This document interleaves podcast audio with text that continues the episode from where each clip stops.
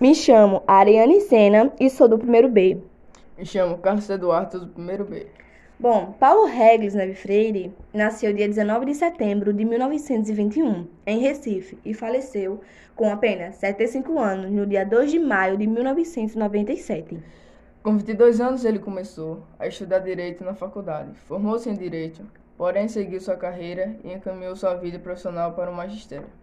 No ano de 1963, chefiou um programa que alfabetizou 300 pessoas em apenas um mês.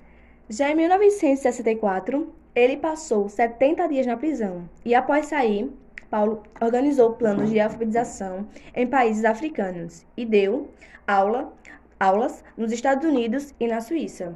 Paulo Freire é o brasileiro que mais recebeu títulos pelo mundo e, ao todo, foi homenageado em pelo menos 35 universidades brasileiras e estrangeiras. E, além disso, mais de 350 escolas ao redor do mundo levam seu nome.